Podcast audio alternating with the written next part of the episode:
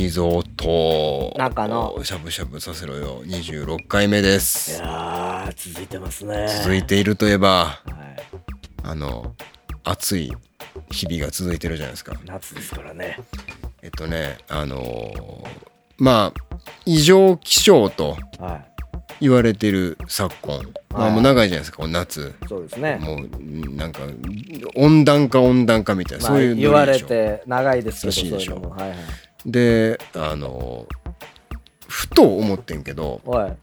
子供の頃これぐらい暑かったぞと思って。うん暑いと思っとってんずっと。でもそれ体感温度だから何も変わってへんのじゃないかな夏はって思っとってんけど。ああまあ昔からおん同じぐらい暑いでしょと。そう、はいはいはい。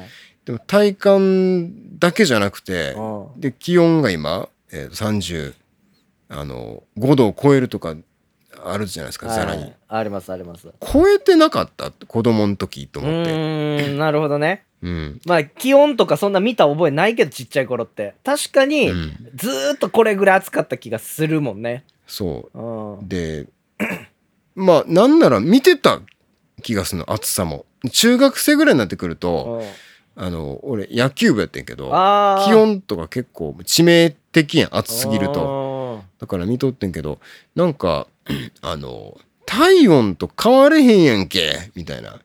あああるいはう体温より暑いやんけみたいなうん会話してた気すんねんけどうなん。と思って中学生ぐらいだから2000年ぐらいかなうん。の気温とあと念のためもう10年前の1990年ぐらいの、うん。えー大阪うん大阪でね育ちましたから、うん。大阪の気温を調べてみたらね、はいはい。こと細かく出てくねうん。あの記録が全部出てくる。うん。記録ってさうんあのなんかこう毎日の日々の記録みたいなのつけるのにこうあんまり俺は意味を感じひんタイプなんやけどそこで思ってんけど、うんやっぱりね20年30年経ってくると記録って面白いなって思ったああ見れるやつあるよね。天気も全部載ってるやつあるよね。日ごとに。全部。天気から気温からなんか風風速とかね全部載ってるもんね。全部出てくる。わかるわかる。なんか見たことあるわそんな見てみると2000年、うんえーに1990年頃。90年で大阪の気温別に今と何にも変わってへんねん、まあそうやね。30何年前。だから俺らが生まれたぐらいの年でもそれぐらい暑かったってことやね。そう。だからねあのーほらやっぱり変わってへんやんけと思って。ああ。何が異常気象じゃと思っててんけど。どで、えーそのままの流れで東京とか、うんえーあと神戸とか、はいはいはい。その辺の都市部を。そう気温も調べてみたら全然低いねえなん30度前後。5度ぐらい違うってこと？そう。30度いってたらもう結構暑いみたいな。えー、じゃあ涼しかったんや。そう。でだから大阪だけだから何個か都市調べてみてんけど大阪だけ異様に暑いね。5度ってすごいよね。だいぶ違うてさ生物が絶滅するぐらいのレベルやと思うで俺。っ いやでもあの生態系は変わりますよ多分。ていうことやでな。そう。海とか特にさなるほど。23な20年30年でうん。あのその同じ場所の気温が5度上がってたらうん。それは異常やって言うわ。異常やね。だけど大阪は変わってへんねん。38度の日とかあんねん。うん。今と何にも変わらず。うん。でほらやっぱりって思いながらだからそのなんかやっぱりニュースとかってさ世間の声みたいなのでやっぱ東京中心になってくる。メディアを通すと、まあまあそりゃそうやでな。東京の方だけじゃないかと思ったら逆で大阪だけが暑かったなるほど。なんかさおっさんがさ、うん。昔こんな暑かったかいなとか言うやん。でそうそう。いや暑かったんやっていつもそうなんやって毎年言ってんやってって思うけどおっさんの方が正しかったよなそれ。なるほど。大阪のおっさんは多分言うてへんねん。あそういうことね。おそらくね、またまた毎年言ってやけど東京関東やらその他はほんまなんや。なんかだからそのなんか大阪というこう土地柄というかねまあ工場が多かったりとか多分その、なんでしょうね道の感じとかなんか分からへんけど、まあ土地の土地の話とかもあるかもしれへんね、そのそのうん平野やしとかもあるのかもしれん。ん風の具合ん。山が近くにないとかもあるかもしれんけど、まあ、とにかく変わってないと。うん。で待てよと。今あの暑すぎてさうん。外で体育せえへんとかうん。暑すぎるからえー学校にクーラーつけるの義務付けられてるとかあるやん。うん。俺らが子供の時今と何にも変わらん気候でうん。同じ暑さでクーラーなかったよね。なかったやろ。なかったなかった。で当たり前のに体育したやろ。俺の中学校は窓ガラスもなかったから外で外でやってるようなもんやったもん息できへんかったもん、まあ治安の問題で治安の問題。でいやでもさ確かにそう考えるとさクうん。ーラー義務付け暑い時間とか暑い日は体育取りやめ、正しいよな。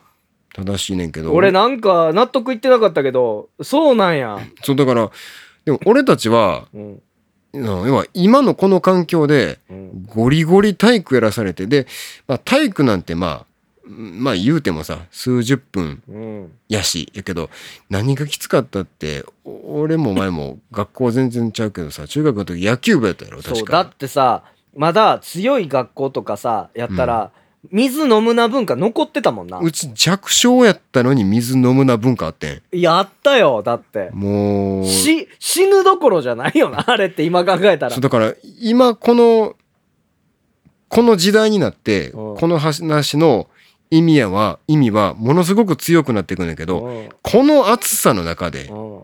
この炎天下の中でうん。真昼に水飲まずにうん。野球をさせてたってちょっともういかれてるとしか思われへんわけよ。ででなんかさうん。俺らは多分その水飲めない文化うんの時代の流れで歴史で言うと多分もう後期ですよ。うん俺らよりちょっと年まあまあ下になっもてくると。もっとひどかったもんね昔はやねんけどあの気温は低かったわけよ。しかもそのあそうか俺らが一番辛い時期だった説あるそうそう。あ、ちなみにね、念のため1980年の大阪の気温も見てみてんけどう、んさすがにここまで暑くなかった。30度とかになってた。なるほどだから俺らが一番過酷な時代に、バイオグラフ的には一番ピークにあった状態があると。その中で過酷な形で、ギリギリ水も飲ませてもらえず、ええやっとってんて、そそんな時代やな。就職氷河期だしゆとり世代でもないし。そうよ。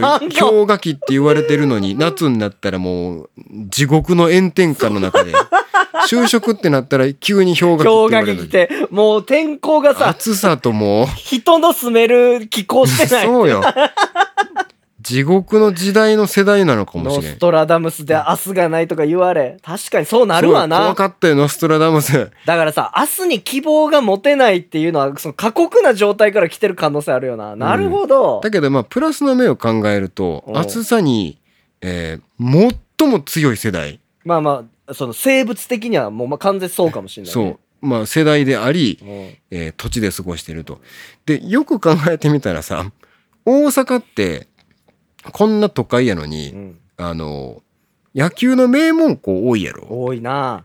圧倒的に多いもんな大阪が。これそれ関係してると思わざるを得ないのよ。あだから野球が強いっていうこともあるけど、うん。夏の甲子園っていう現場に強い可能性もあるのか。そうあでねそれも 気になって調べてだからあの甲子園をうん。の高校野球の大会を夏の大会を今そのこんな真夏にやらんでよくね？議論あるやん。うん。だからでも関西やったら同じぐらい暑かったら実は言うてるけども変われへんのちゃうんと思って、うん。昔の高校生だってあのじゃあその90年代、うん。2000年ぐらいの高校生も同じ暑さでやってたんちゃうんと思ってちゃんと西宮のうん。気温も調べてみてんけど西宮も低いね。まあ西宮はなんか低そうやね。まあしかも、まあ山が近かった神戸りねに神戸によるからやでも今はうもう暑い。なるほどね、まあ、大阪と変われへんくなよった。40度ぐらい出てる日もあるもんな。そうだからやっぱり過酷は過酷なんやけど当時のことを考えてみると、うん。あのもう暑さに仕上がり倒した野球大阪のうん。高校球児たちが多分ちょっと涼しいとこで野球ができとってん。うんうん。そら強いよな。なるほどな。だからああれやボクサーでや、うん。標高とか出てくるやんうん。標高下のとこ行ったらスタミナ持つみたいなうんうんあんた話か。マラソンランナーとかも、ね、なるほどね。なんかねだからでもえっとまあ言うてもさ当時だから熱中症でうん。野球の練習中うにん。こうグラウンドで吐くとかさうん。あのもうしんどなって練習できんとかそういう人もおったよ。うん。おったしあのあれは危険だったと思う本当に。うん。事故っちゃ事故なんでしょうあれは。うんうん。だけれども人間のもともと持ってるポテンシャルを考えると、まあうん。耐えほぼみんな耐えてたからしめっちゃしんどかったけど、うんうん。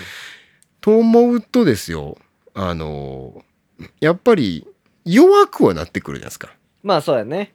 だからでもそんな危険な目のこうギリギリのさうん。ところを狙って生きる必要も絶対にない、うん。もっとこう科学的にまあ効率のいい方法はある、人間って頭いいんだからね。うん。そうやった方がいいねんけどただ耐えられるボディは絶対持ってるわけよ。うん。耐えられるボディを肉体として物理的に使わないっていうのはうん。もったいない気もするやんか、確かに。いやなんかだから全く一緒でさ、うん。最近あの食中毒とかもそうでさ、うん。綺麗に綺麗に綺麗にって言うけど、うん。俺たちの時代ってそこまで考えてなかったしさ、うん。なんかもっと昔なんて落ちてるもんも食ってたしさ、人間のボディは多分そこに耐えられるねんけどやっぱ弱くなってきた結果うんの今のその潔癖とか集団食中毒とかの気もするよな、うんやっぱり。まあどっちがいいとか分かれんし、うん。どっちがいいかって言ったらさ、うん。そんな地獄の38度炎天下の中で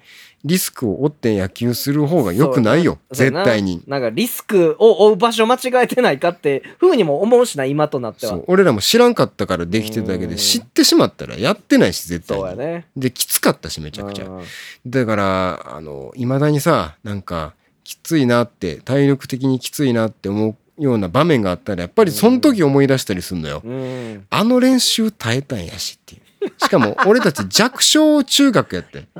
弱小中学でうん。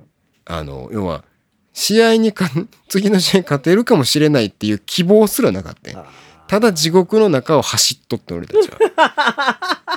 それを耐え抜いた私たちは今ハッピーかもしれない。こんなに時代が良くなったって一番言っていいなるほどな、いやでもその気温上昇やばいよね。だから最近さ、なんかよく聞くやんか。海でのりのりが取れなくなったとか、うん。魚の水産の量、サンマが減ってるとかん。ちょっと話題になってたやんか、あなるほどと。あのちゃんと理にかなってるんだなっていう地球のその気候的な部分も含めてね。だからねあの大阪人はうん。その危機感に気づきづらい状態ではあるよね。うん。だって他の東京の人とかやったらさあのだから当時は30度超えたらもうちょっとニュースになるぐらいのちょっと今日暑いから気ぃつけなあかんっていうノリやったらしいね。っうんていうところからスタートした人がそれは35度とかなってくるといやー356国国が違うよねちょっとしたちょっと怖いと思うねんそれは。いやだからさ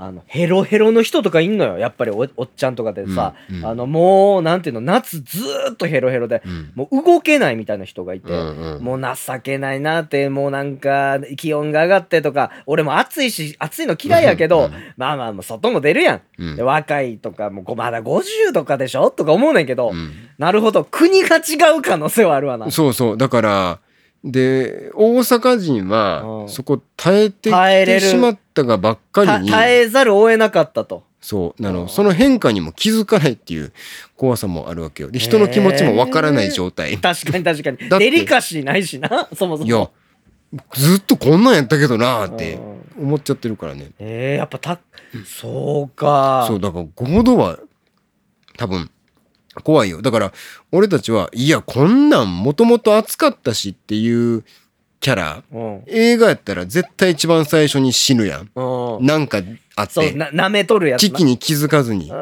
うん。が多分まあさっきさ一番タフな世代みたいなこと言ったけどうん。考え方によっては一番危ないよね。一番最初に全員死ぬ。だってささらに5度上がったら本当に人が生きていける世界じゃなくなってくる可能性あるよな、43度とかや。4度とか、俺ちょっとやばい50度とか言ってるとこもあるもんな世界じゃ。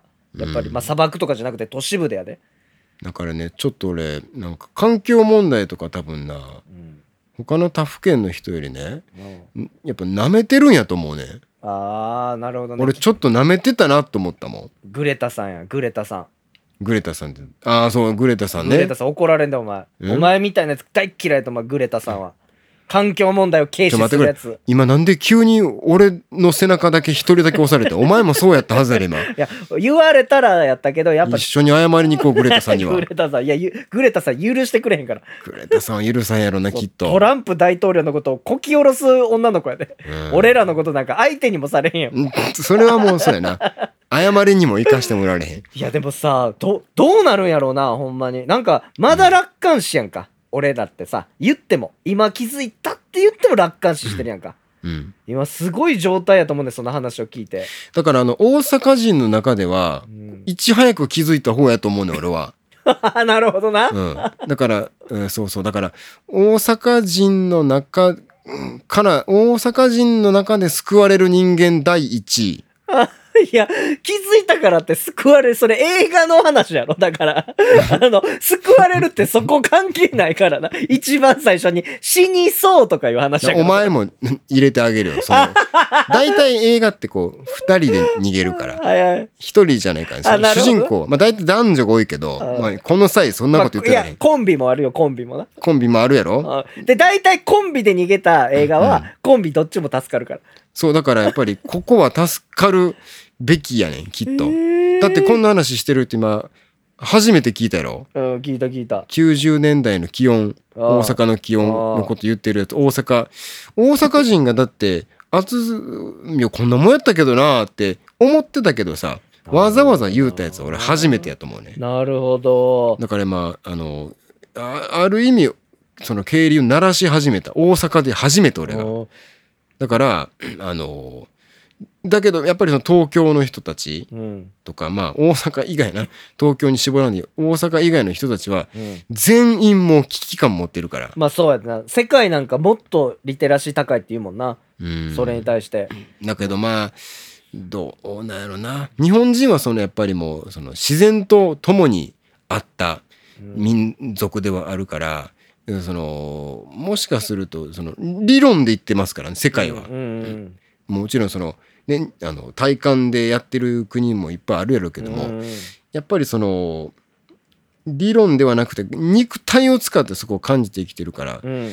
まあでもやっぱりそのうんどれだけさそのいろいろ対策を打ったところでうん。相手は星やからさ。うん。宇宙の中に浮かんでる星。うん。巨大すぎるわな。これにさ 対峙できるかとかさこれをこう向き合えるかうん。ってなった時にやっぱりあの救われへんどころは出てくるやん絶対に。うん。越えられへん壁は必ず出てくるやん。うん。最終的にこのまずさに気づきなおかつそれに耐えられるポテンシャルを持ってる人たちが一番強い。うん。つまり大阪人が一番強いってことね。大阪人でそこに気づいてる俺たち。なるほどな。いざという時にうん。理論で対処もできる。気づいてるからねであの肉体も強い。でも肉体が強いってのはやっぱりちょっと嬉しくない？まあまあ確かにね。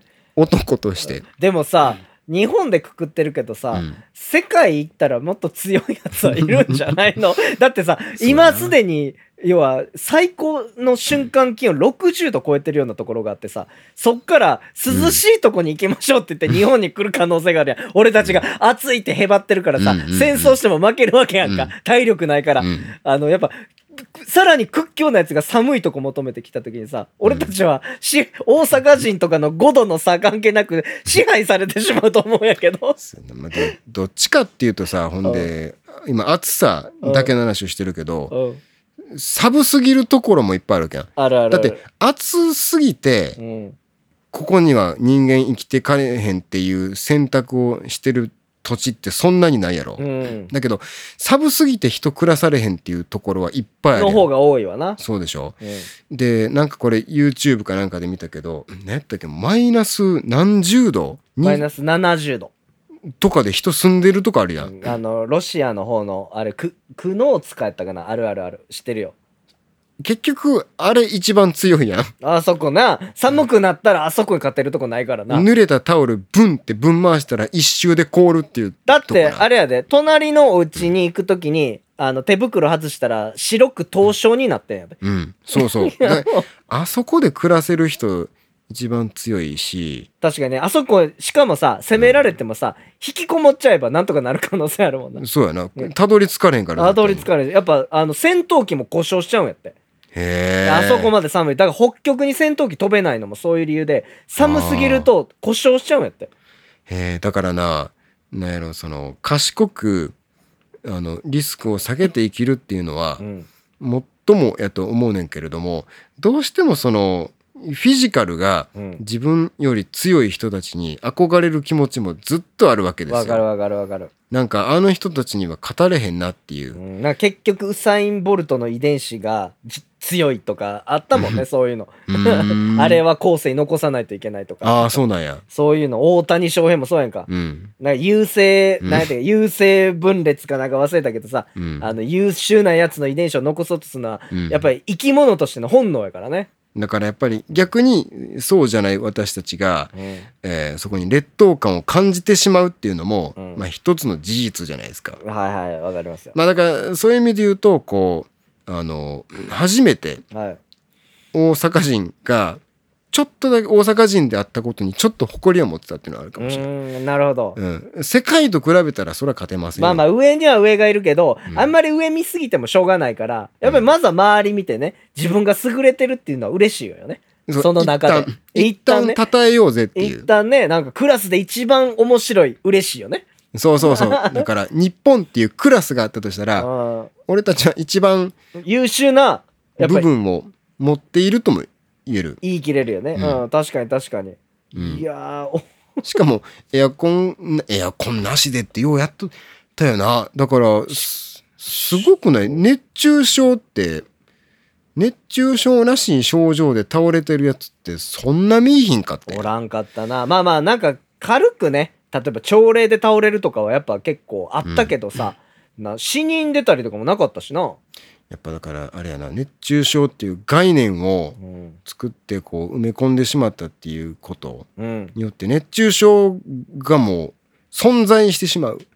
今熱中症になるもん多分俺たああそういうことね。ち熱中症を知ってしまったからね。俺たちがかつての生活をしたらもう耐えられないと。うん絶対耐えられない。一度甘い甘味を味わったものはかつての質素な食事ができなくなるってヨそうそうそう。ーロッパ人が言ってたよ。そうそれ。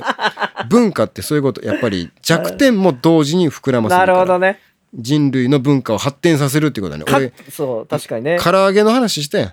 あーなんかしたな。それを一度知ってしまうとみたそいうな唐揚げが悪いと。唐揚げさえなければうん。俺たちはあの美味しくないものっていうことを発生させずに生きてこられたけど 唐揚げみたいなみたいなあんなうまいもんこう一回食うてしまったらもう。だってさ油なんてさ自然にないわけやんか、まあきあんねんけどその、うん。なんていうの池みたいに溜まってるわけじゃないやろ、うん。あんなの抽出してさあれを温めて生き物に粉まぶして入れるって誰が考えるよだって。そうやもうそんなおぞましい工程が実は潜んでて。超スプラッタですよ完全に。いやだってさ普通に俺たちが何も持ってなかったら唐揚げ作れないからね、原始時代に。茹でるとかはできたとしてもさ、うんうん。唐揚げだけはできないよね。抽出できないもん油。うん、やったらもうなんかその辺の木の実食っとこうになるねんきっと。やっぱすごいよな。木の実だからそうだからフィジカル強いのっていいなっていうのは、木の実うまいと思ったらもう、うん。そいつ一番強いやん絶対。そうやな。だってもう絶対死ぬことはないもんな。そう。でそういう意味では。あのとその当時ねその当時ってあのだからまだ狩猟採集時代うん。人間たちがこうもうあらゆるところだから定住せずにうろちょろして、うん。えー狩りをした時代狩りだとか、えーまあで狩りをするのも大変だから基本的にはその辺のこう木の実を食いながら歩いとったと。うん。もうとんでもないこういろんなものを食べるからすごい栄養豊富な状態でうん。暮らしてたんやって。うん。でその家畜っていうものが存在してないからこう疫病みたいなものもまだない時代。へ実はすごく健康的えでうんしかも歩き回るからさ肉体もしっかり整っていくけれども。これあのまあかの有名な、えっと「サピエンス全史」っていう本に書いてある。ああ知ってる知ってる知ってる。あの面白かったけど、えっと、農業革命みたいなのが起きて、うん。えー小麦を作り始めたと人たちが。うん。で、えー小麦を管理することによっていつでもあの管理した飯が食える。うん。俺たちはもう、えー食い物に困らないんだと思ってやったら結果的に、えーそれがもう天候に左右され小麦をどうやって雨風から守るか、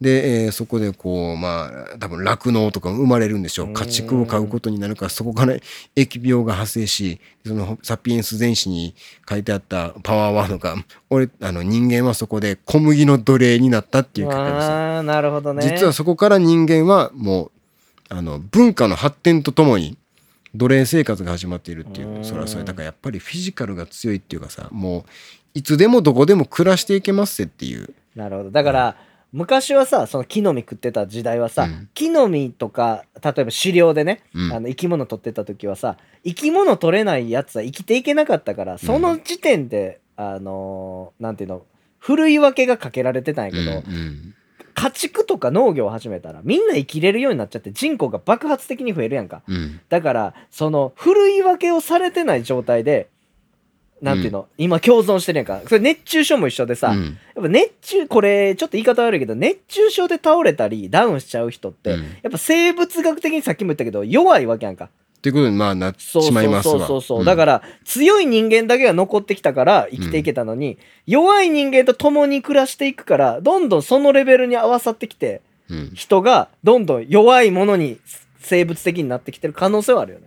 可能性ある。まあだけどそれを文化の発展うん。とするのであればするのであればってまあそういうことですからね、うん。あの生まれた人を死なさずに済むっていうのはもうこれもすごいことですから、うん、素晴らしいよね。ここどうなるか分かりませんけれどもなるほど。深い、深い話深い話になってしまいましたがはい。何が言いたいかっていうとうん。俺たちは暑さに強いっていうもうそれだけ今日俺その一本槍でここまで来たから関西人は強いと。そう自信をも俺だ関西人である自分が大阪人だっていうことに何のプライドもないねんうん。全然地元リスペクトもないしうん。まあもちろん自分の好きなお店とかさうん。あの場所が好きぐらいあるよだけどその地元リスペクトみたいなの全然ないねんけど、あのちょっと生まれたかもしれないそれで大阪人でよかったっていううん。だってやっぱりさこの暑さの中人一倍暑さにあの震えずに済むうん、恐怖を感じずに済むっていうのはやっぱりちょっと、うん、優越感じゃないですけれどもうんホッとするところはねたださっき言った逆のこともあるよその変化に気づかないっていう怖さだけど変化に気づけないっていうのはうん。このままでは我々が培った文化を守ることができないかもしれないという恐怖であってうん。フィジカルの怖さじゃないからねうん。やっぱりあのどっかありますよ男たるものうん。男たるもの裸一貫うん。槍一本でうん。そのまま生きていけた方がかっこよいっていうまあまあ、そう、原始的な欲求は、やっぱ男はの強いよね、そういうの。そうもう今日ぐるぐるぐるぐるあの角度を変えて同じことをずっと言ってる気もするけれどもなるほど。これをどうしても言いたくてね拳一本って、いまだに男は思うもんな。喧嘩強くなりたいとか、今の時代に何の役にも立てへんのに、うんやっぱ思うもんな。喧嘩強くなりたいってね。なんなんやろ絶対役立てへんのに。うん、いまだに思うもん、俺、この年でも。うん、わちょっとだけ強い男になりたいって、その欲求あるよね。殴り合いの喧嘩なんてしたことがない俺も思うもんなんか、なんかあるよね。なんかねまあでもこれはなんやろな人によ俺さあのちょうど10年前のうん。あとだから今ぐらいの9月10月ぐらいかな。